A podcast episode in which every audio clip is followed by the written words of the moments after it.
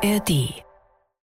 Wenn der Begriff Tour der Leiden irgendwo seine Gültigkeit hat, dann hier im Fegefeuer des Mont Ventoux. Jetzt richtet er sich auf und da ist er da. Tourfunk, der Radsport-Podcast der Sportschau. Es ist ein unglaublicher Kampf um Sekunden in den Alpen, sowohl um Platz 1 als auch um Platz 3. Und wir müssen darüber reden, und das tun wir wie jeden Tag, weil diese Etappe wirklich äh, sehr viele Pulsadern hat anschwellen lassen und äh, besonders die von Fabian Wegmann habe ich den Eindruck. Oder täuscht das? Nee, das war, war schon so. Also ähm, gerade im Finale war es ganz schön aufregend. Fabian Wegmann ist unser Fernsehexperte, ist äh, wie jeden Abend im Tourfunk, genau wie Holger Gersker, unser Radioreporter. Hallo Und- Moritz, hallo Fabian Hallo. und Hallo. Michael Ostermann, unser Schreiberling, wie man so schön sagt, von sportschau.de, der immer die schönen Texte schreibt für euch, äh, die ihr online lesen könnt, jeden Tag auch. Und wir müssen über diese Etappe reden. Ähm, fangen wir mal so an. Gestern haben wir gesagt, viel Aufwand für wenig Ertrag für UAE. Müssen wir das heute umdrehen und sagen, also die haben ganz schön viel gemacht da in Schwarz-Gelb, aber eigentlich, also am Ende ist eine Sekunde oben drauf gekommen in der Gesamtführung. Jetzt sind es nicht mehr neun, sondern zehn Sekunden, die Jonas Wingerer Vorsprung hat. Ja, genau so ist es. Also sie haben, äh, also Jumbo haben wir ja gestern drüber spekuliert, ob es den einen oder anderen Fahrern vielleicht nicht ganz so gut geht. Ähm, denen ging es ganz gut. Die haben es wirklich absichtlich, haben die sich rausgenommen und haben auf die Etappe heute ähm, ja, ihre Körner gespart und wollten heute alles raushauen. Ähm, haben sie auch gemacht und es war absolut geiles Rennen, muss ich ja erstmal sagen. Also äh, klar, Gruppe vorne raus und äh, die sind hinten dann erstmal die ganze Zeit ihr, ihr, ihr Rennen gefahren. Für die Gruppe war es natürlich nicht so schön. Ähm, Simon Geschke war ja zeitweise auch äh, Bestandteil dieser Gruppe. Also ähm, das sah äh, ganz am Anfang mal kurze Zeit gut aus, aber dann war es klar, ähm, Jumbo Wismar macht ihr Rennen, äh, die wollen ihr Rennen fahren und wollen auf jeden Fall das komplette Rennen schnell machen. So, und dann ging es äh, hin und her und bis in den letzten Berg und dann äh, war irgendwann mal, ähm, hat UAE mal das Zepter in der Hand genommen mit, mit Maika und hat gesagt, so, wenn ihr das Spiel spielt, dann machen, spielen wir mal das Spiel. Und ähm, dann kommt auf einmal ein Wout van Aert, der kurz vorher schon ähm, war abgehängt war, kommt auf einmal wieder rangespurt und hat gesagt, nee, nicht mit mir, äh, geht nochmal nach vorne. Und es war, weiß nicht, 500, 800 Meter. Ist er so schnell gefahren, dass auf jeden Fall dann wieder Raphael Manka abgehängt war und dann war, ist er auch direkt raus. Also da haben sie sich wirklich gegenseitig gebettelt und das war immer eins zu eins. Das war die ganze Zeit auf einem Niveau. Ähm, gut, bis zum Schluss dann äh, Yates nochmal attackiert hatte und da konnte Küster nicht mitfahren. Ähm, dann wurde es dann so ein bisschen spannender, weil dann auch Wingegar nochmal drüber, äh, Pogacar nochmal drüber gegangen ist und ähm, ja, ich weiß gar nicht, darf ich das jetzt alles so erzählen, den ganzen oder? es, äh, die Zeit läuft. Die Ne? Zeit läuft, okay, dann gehe ich weiter. ja, und dann fährt der. Hören Sie die tägliche Zusammenfassung mit Fabian Wegmann. Und dann ging es, äh, wie, wie lange waren es? Drei Kilometer? Vier Kilometer sogar? Dreieinhalb Kilometer? Dass die beiden alleine dann waren. 30 Meter Abstand einfach. Ah, zwei. äh, Von zwei- vier- zwei vier- Kilometer. 4.5 bis 2.5. es war einfach gefühlt eine Ewigkeit, das war es vielleicht. Nee, Äh, von 3.5 bis 1.5 vom so, Gipfel. So, das rum. stimmt, ja. Und dann äh, sind sie die ganze Zeit mit 30 Meter äh, Abstand ist Wingegar hinter Pogacar hier gefahren, bis er ihn dann doch wieder eingeholt hatte. Äh, ja, geiler geht's irgendwie nicht, ne? Es Ja, gab aber ein, die Frage war ja, die Frage war ja äh, viel Aufwand für, äh, Wenig Ertrag. für Ja. wenig Ertrag. Und Die am Ende muss man sagen, die, äh, äh, also Jumbo Wismar ist den ganzen Tag von vorne gefahren. Die haben richtig das, das Feld irgendwie immer kleiner gemacht, immer kleiner gemacht. Und am Ende war es aber Wingegaard, der äh, isoliert war. Und äh, Pogacar hatte noch Yates dabei. Und insofern, ähm, ja, also da würde ich doch sagen, äh, Ne, wurde eben auch gefragt, wer denn der moralische Sieger ist. Das wollte Wingegaard natürlich nicht beantworten. Die Frage, er hat eine Sekunde gewonnen am Ende, aber ich glaube, sie wollten mehr. es gab diese eine, eine Ja, super klar, Szene äh, im letzten Anstieg. Ähm, also Pogacar hatte noch Yates, Winnegar hatte noch Küß. Und dann hat Pogacar einmal nach links zu Yates geguckt und ihm irgendwas gesagt und Yates ist losgezogen und damit haben sie Küß abgehängt. Also das war schon eine kleine Demonstration hier. Guck mal, Freundchen, ich habe eigentlich den besseren Helfer. Ne? Äh, Ja, äh, auf jeden Fall. So, so war es heute, aber es war jetzt auch nicht äh, glasklar alles. Also es war im Endeffekt waren sie doch dann hinterher wieder beide alleine. Also das macht ist im Grunde genommen egal, wer welchen Helfer hat. Äh, sie bleiben beisammen und äh, im Grunde genommen hätte äh, Pogacar noch mehr rausholen können. Er hat ja dann den, den Bonussprint oben, also an der letzten Bergwertung, da gab es ja nochmal einen Sprint, den hat er komplett versemmelt. Also vorher gab es ähm, doch, den hat er aber sowas von versemmelt. Da habe ich nämlich vorhin nochmal geguckt, der hat nämlich nach links geguckt, 100 Meter vor Ziel und dann fährt Wingegar einfach an ihm vorbei. Also das war, äh, ich weiß gar nicht, was er da gemacht hat. Das war, der hätte den ohne, mit Nasebohrend hätte er diesen Sprint gewinnen können, wenn er nicht, äh, einfach nicht, aber er ist einfach nicht losgefahren 100 Meter vor oben. Und wenn er vielleicht auch nicht ausgebremst worden wäre vom Motorrad. Das war, war nochmal eine andere Situation. Das war knapp 600 Meter vor oben. Ich habe das nicht 550, gesehen. Ich habe das überhaupt nicht 550. gesehen. Sorry, das gab's für uns nicht. Okay. Oder ich habe es gerade verpasst. Ja, Also, das war so kann ich nichts zu sagen. 550 oder 600 vor oben. Ähm, sie haben mehr oder weniger Stehversuche gemacht. Als sie anderthalb vor Ziel hatte Wingegaard Pogacar wieder eingeholt und äh, ab Anderthalb dem, vor Gipfel. vor Gipfel, genau, Mhm. Entschuldigung, vor Gipfel oben. Und da ist, ähm, ja, da hatte Wingegaard dann auch rausgenommen, Pogacar auch. Und dann ähm, hat man natürlich darauf gewartet, dass Pogacar nochmal eine zweite Attacke setzt. Hat er auch gemacht, so ungefähr 600 Meter vor Ziel. Aber die Motorräder, die waren nur 20 Meter davor. Dadurch, dass sie aber nur 20 km/h gefahren sind und er beschleunigt hatte an einem Stück, was, was jetzt nicht ganz so steil war, ist der ruckzuck bei 35, 40 km/h und war auch sofort in den Motorrädern drin, rechts und links die Zuschauer, äh, dann mal ein äh, Kameramotorrad und ein ähm, Fotograf noch da dabei ähm, und da kamen sie gar nicht durch. So, und dann haben sie wieder rausgenommen und dann war die zweite Situation, denn dahinter war auch nochmal ein Kameramotorrad mit einem äh, Fotografen dran und dann kam Rodriguez Genau, das genau. von, von hinten an und der musste das Kameramotorrad zur Seite Ja. schieben, musste die Leute zur Seite schieben.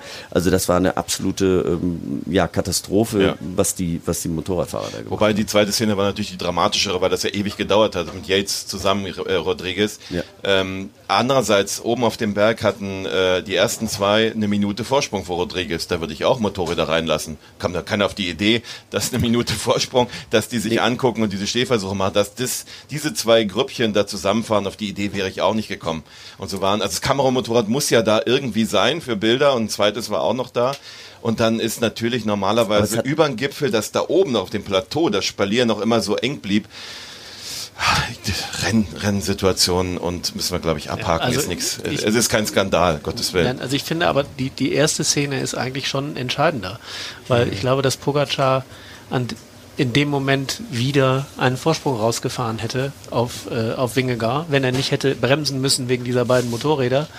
Äh, und dann hätte er hier im Moment vielleicht sogar keine Sekunde verloren, sondern wieder ein paar Sekunden gewonnen. Das hätte ich, also Ja, drei. unabhängig Drei. ja von dem, Das- ja, aber wer weiß, ob Wingegaard da nochmal rangefahren wäre in der Abfahrt.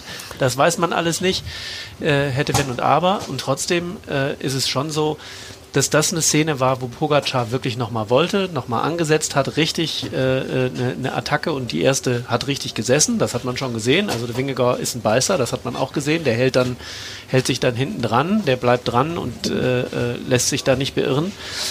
Aber äh, das, also ich fand die schon, die fand ich schon, ich will nicht sagen rennentscheidend, aber die hatte Einfluss auf das Rennen. Und das kann einfach nicht sein, äh, wenn Motorräder äh, und einen Einfluss nehmen. Und da muss man sich halt schon fragen, muss man nicht an so einem Anstieg, auch wenn es nicht der Schlussanstieg ist, aber wir doch. wollen Bilder sehen. ja, ne? aber doch länger absperren. Also dass mit dass mehr Platz Ach so, ist auf das der ist klar, Straße, ja. Das damit vor die dem Motorräder Schubplan halt Gitter, Gitter ja, auf dem Schubplan. Genau, ja, damit die Motorräder klar. auch Gas Ja, geben ja, können, ja, weil wenn ja. vor, vorher das. Spalier der Zuschauer steht Ja, ja, ja, ja. und die fahren langsam Das ist erstaunlich auch gewesen, dass da keine Genau. Gitter- und ja. das ist und das ist glaube ich der Vorwurf, den man eher machen Ja. muss, ist, dass da äh, nicht die letzten Genau. drei Kilometer vor dem Gipfel oder zwei Kilometer vor dem Gipfel abgesperrt sind, Mhm. äh, damit die Zuschauer eben Platz machen müssen, Mhm. damit da keiner rankommt an die Strecke und äh, eben äh, die Motorräder auch die Möglichkeiten haben zu beschleunigen, wenn eben so eine Attacke äh, passiert. Ich habe den Eindruck, dass das Thema Zuschauer am Berg eh eine große Rolle spielt und vielleicht auch eine zunehmend große Rolle. Wir hatten gestern, nachdem wir den Tourfunk aufgezeichnet hatten, erst die Infos bekommen, dass es massive Probleme gab vom äh, Colombier runter. Die Fahrer mussten also die, den Aufstieg zurück wieder ins Tal fahren, aber eben gemeinsam mit Zehntausenden Fans, auch mit vielen anderen Radfahrern. John Degenkolb hat uns heute Morgen erzählt, ohne dass wir wissen, welcher Fahrer es ist, aber ein Teamkollege von ihm ist wohl auch zu Fall gekommen.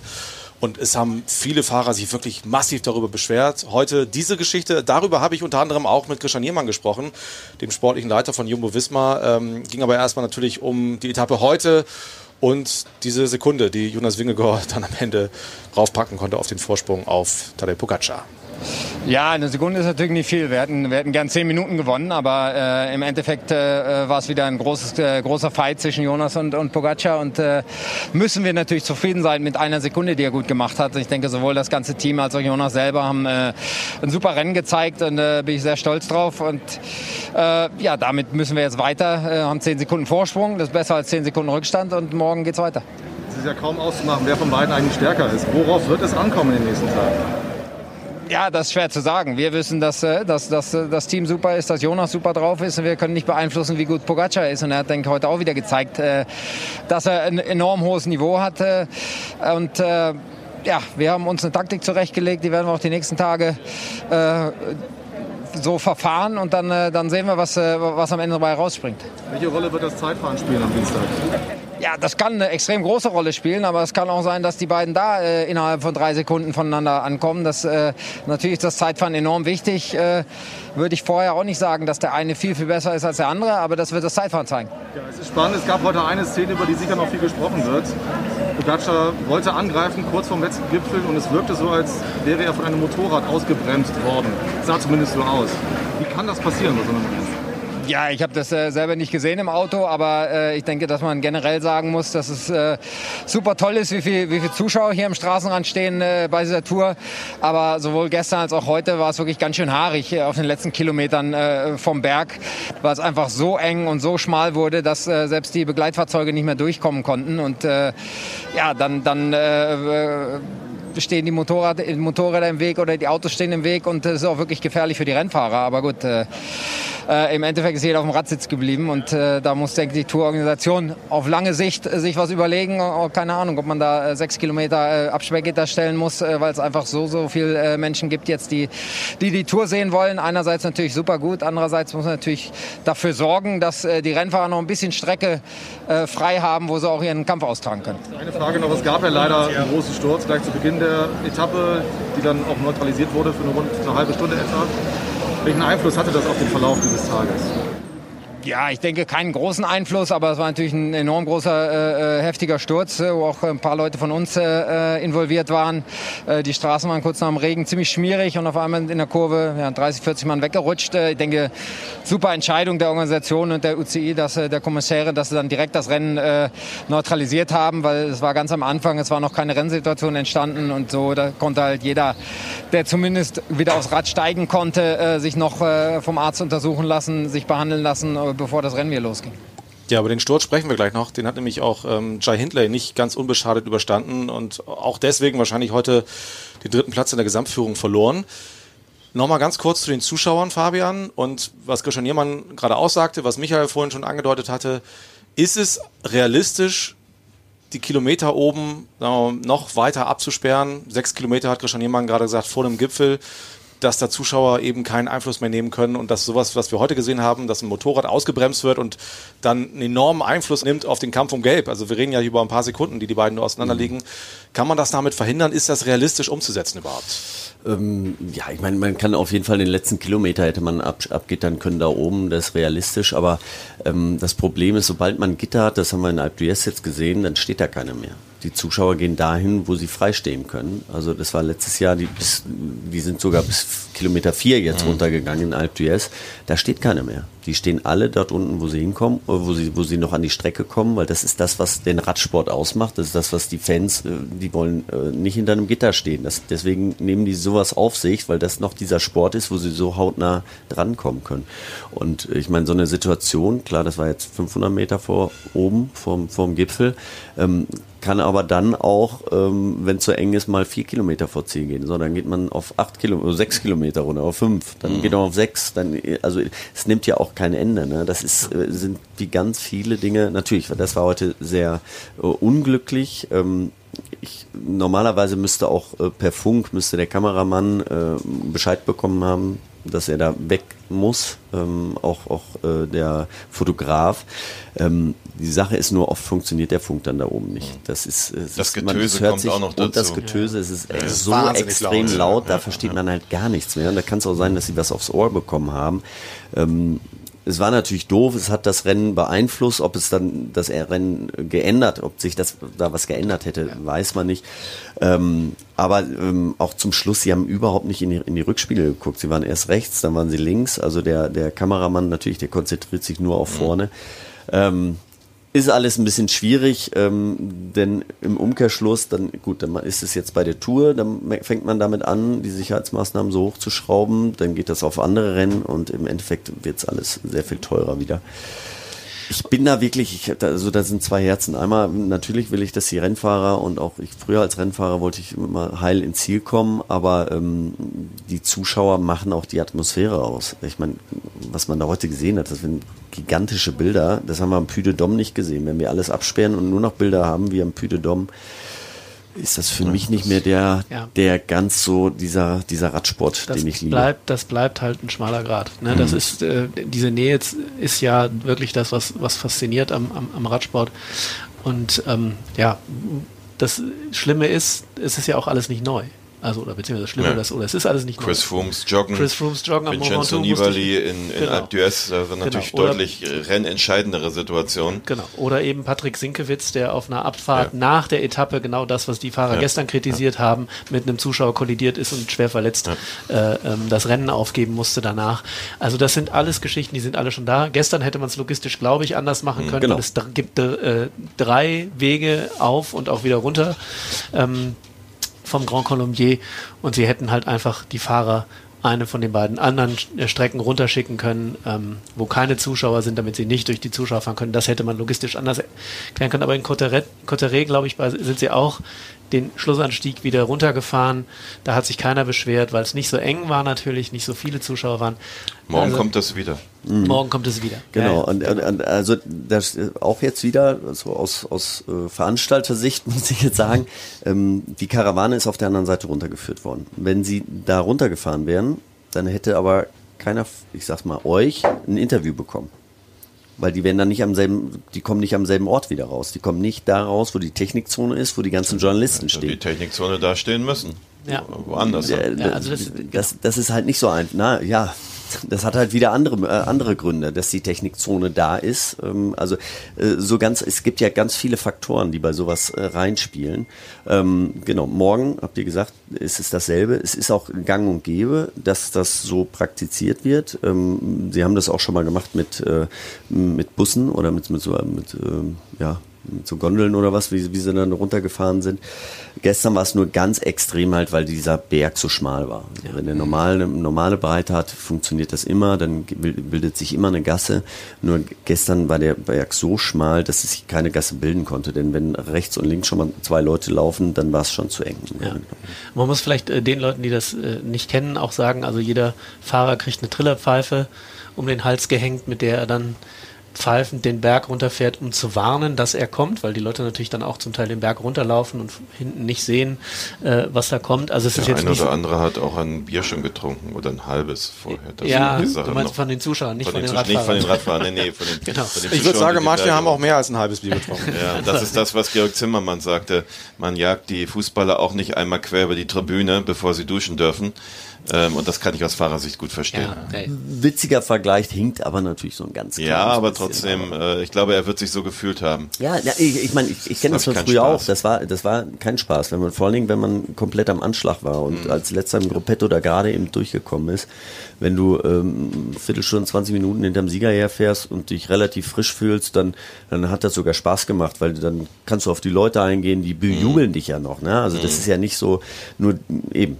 1, 2, 3, 15 Bier sind da manchmal drin und dann äh, gehen sie auch nicht mehr geradeaus.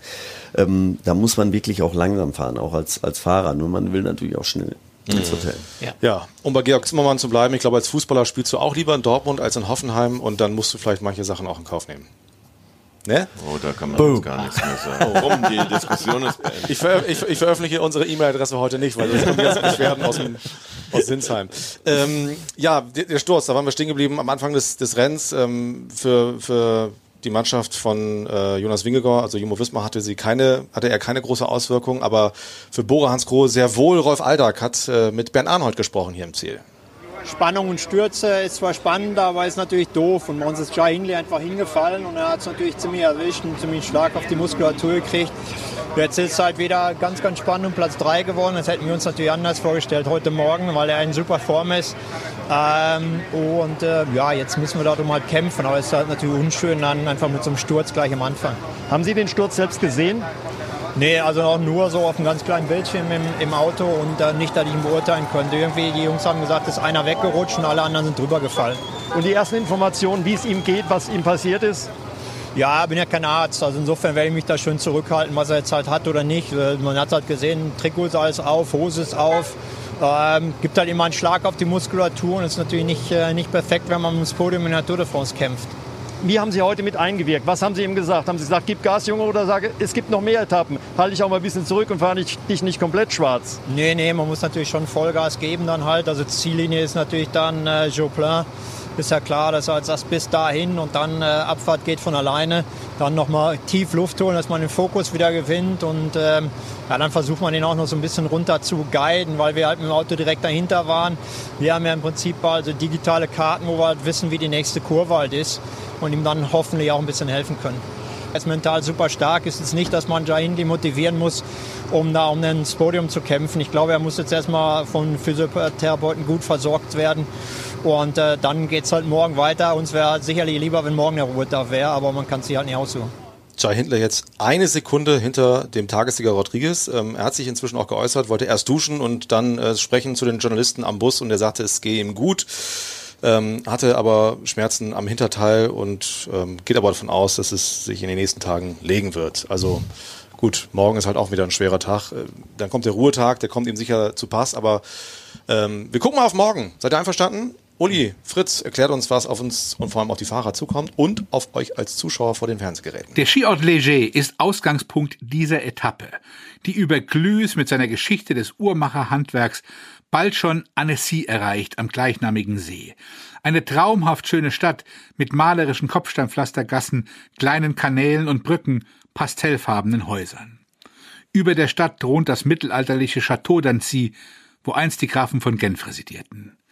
Danach spielt die gewaltige Natur Hochsavoyens die Hauptrolle. Skigebiet reiht sich an Skigebiet. Am nobelsten ist Megève, Frankreichs Antwort auf St. Moritz. Als es dort in Rothschilds in den 20er Jahren so langweilig geworden war, entwarfen sie ein Pendant in den französischen Alpen. Sie bauten ein Nobelhotel und der Jetset folgte ihnen nach Megève.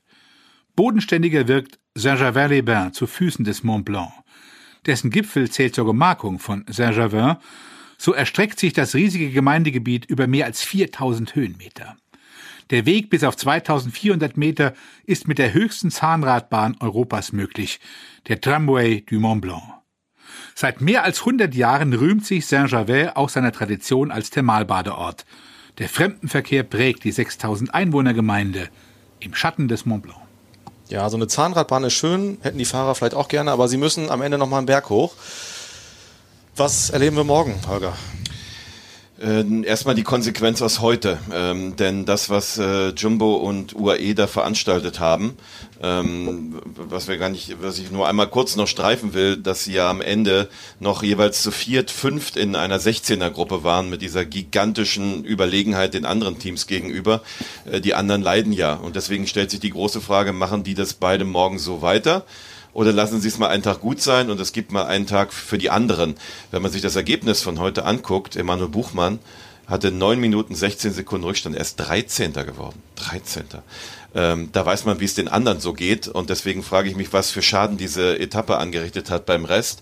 Oder auch bei den Mannschaften, über die ich gerade gesprochen habe, selbst. Deswegen ist, ich kann mir sogar vorstellen, ähm, dass morgen der Schlussanstieg ist zwar am Anfang steil, aber hat äh, hat sieben Kilometer und am oben bisschen, bisschen flacher, äh, das vielleicht auch morgen sie es mal gut sein lassen. Also mit dieser Art zu fahren, immer permanent von vorn und gar keine Chance für Ausreißer wie heute Jumbo, äh, dass das Ganze morgen tatsächlich auch mal eine, eine Ausreißergruppe unter sich ausmacht und dass wirklich alles ruhig äh, verläuft.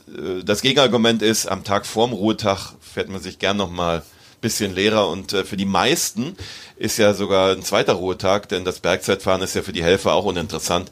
Deswegen könnt, könnte es auch genau das Gegenteil von dem passieren, was ich gerade versucht habe, so zu argumentieren. Ja, wenn es nicht um den Tagessieg geht, den, den Top-Fahrern ähm, und das andere ist ja erstmal wichtiger, die Gesamtwertung, dann können sie auch die Ausreißer vorne wegfahren lassen und wir erleben am letzten Anstieg dann doch nochmal so ein Duell, ne? wieder so ein Zweier, Zweikampf.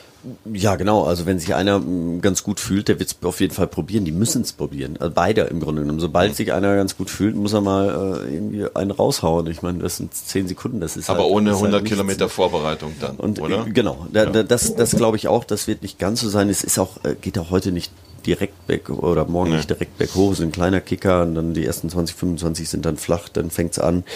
Ähm, eben, es lagen auch viele Fahrer heute auf der Nase. Die werden sich auch so ein bisschen die Wunden lecken, werden vielleicht auch froh sein, den erstmal den Ruhetag ähm, dort zu erreichen. Ähm, es ist da, also das bleibt mit Sicherheit spannend, aber der, der letzte Anstieg, ähm, also einfach nur hochbummeln tun die da nicht, das glaube ich nicht. also, Und es gibt ja auch nur noch Jai Hindley müssen wir auch gucken. Ich meine, es ist Ja. jetzt, äh, also der ist zwischen Platz 1 und 2 haben wir 10 Sekunden. Platz, zwischen 3 und 4 ist es jetzt eine, Eine Sekunde. Das ist wirklich es ist, Wahnsinn, ja. Es ist auch ganz viel unter den Top 10 durcheinander gewirbelt worden. Vielleicht geht da auch noch was. Ne? Ja, und, und wir sollten nicht vergessen, es gibt nur noch vier Chancen für den Kampf um Gelb. Und das ist die letzte Bergankunft. Das ist die letzte Bergankunft. Dann haben wir äh, das Zeitfahren, die Etappe nach Courchevel, ähm, wo es über den Col de la Los geht, aber dann runter. Und äh, dann die 20. Etappe nach Le Markstein in den Vogesen. Das sind die vier Etappen, wo sich der Kampf um Gelb entscheidet. Die Zeit wird knapp, wenn äh, Herr Wingegaard, was er heute nochmal betont hat, gesagt hat, es wird nicht um Sekunden gehen am Abstand. Langsam glaube ich, äh, das jetzt nicht mehr. Übrigens, es gab noch eine lustige Situation, da machen wir auch Schluss für heute, weil wir alle los müssen. Wir sind in einem Tal und da weiß man nie, wie das mit dem Verkehr so ist. Es gab noch eine lustige Szene im Weltinterview mit Vinegar. Also die Trikotträger und der Tagessieger werden immer hinter der, früher war es eine Muschel, also hinter der Bühne, wo sie dann geehrt werden, nochmal interviewt von einem äh, englischsprachigen Franzosen. Und das geht raus in die ganze Welt und im Prinzip können alle Fernsehsender das übernehmen und die Töne, die wir hier von den Top-Leuten hören, sind manchmal auch aus diesem Interview und äh, sie waren eigentlich schon fertig und Wingegaard war gerade dabei aufzustehen. Ah, warte mal, ich habe noch eine Frage. Moment, äh, du hast ja auch das Bergtrikot geholt heute. Also so ganz nebenbei hat er auch noch das weiße Trikot mit den roten Punkten und äh, er war selber überrascht. Sie sind, glaube ich, jetzt punktgleich. Ne? Punktgleich, Wingegaard genau. und, und äh, Paulus. Warum darf Wingegaard das jetzt tragen? Ja, weil er heute die, äh, die letzte Bergwertung gewonnen hat und das war eine Hawk-Kategorie, also eine Ehrenkategorie und bei Punktgleichheit zählt halt erstmal ähm, die, die, die höchste Kategorie, die der einzelne Fahrer gewonnen hat. Aber Einspruch, er wird es nicht tragen. Nein, aber er, hat die, er führt die Führung an, aber er wird es nicht tragen. Das ist So richtig. ist auch wieder, Paulus genau. darf es morgen tragen, weil Wingegaard ja das gelbe Trikot trägt. Ja, aber Paulus wird heute nicht geehrt. Also er hat es Ja. nicht, nicht mehr komplett inne. Und das wird morgen natürlich auch, er, er wird wieder ein Kandidat sein, er wird es probieren. Paulus, ne? Ja. Giulio Ciccone hat es heute auch äh, wahnsinnig probiert, war, war der Letzte, den sie eingeholt haben, hat auch ordentlich aufgeholt. Also ähm, den sehe ich morgen auch wieder dabei. Also da sehen wir auf jeden Fall einen Kampf auch um dieses Trikot. Und dann müssen wir Grün irgendwann, nicht. das machen wir nicht mehr heute, Ja. nochmal über den bemitleidenswerten Julian, Julian Alaphilippe Der ist sprechen. immer Er wieder ist versucht, Jeden ja. Tag versucht und jeden Tag. Aber das machen wir vielleicht morgen, vielleicht wird er morgen belohnt. Wer weiß. Wir haben alle einen etwas weiteren Weg ins Hotel, deswegen machen wir jetzt Schluss. Ähm, vielen Dank fürs Zuhören. Wir hören uns morgen wieder. Euch drei auch einen guten Weg äh, in die Herberge und war schön, dass ihr dabei wart. Schönen Abend. Und nur noch so viel, ähm, wir sind hier im Tal, wer weiß, was da los ist. Ich weiß das. Es ist ganz viel los. Es wird ganz lange dauern. Das war jetzt nicht die Information, die ich haben wollte. Wenn der Begriff Tour der Leiden irgendwo seine Gültigkeit hat, dann hier im Fegefeuer des Mont Ventoux. Jetzt richtet er sich auf. Und da ist er da. Tourfunk, der Radsport-Podcast der Sportschau.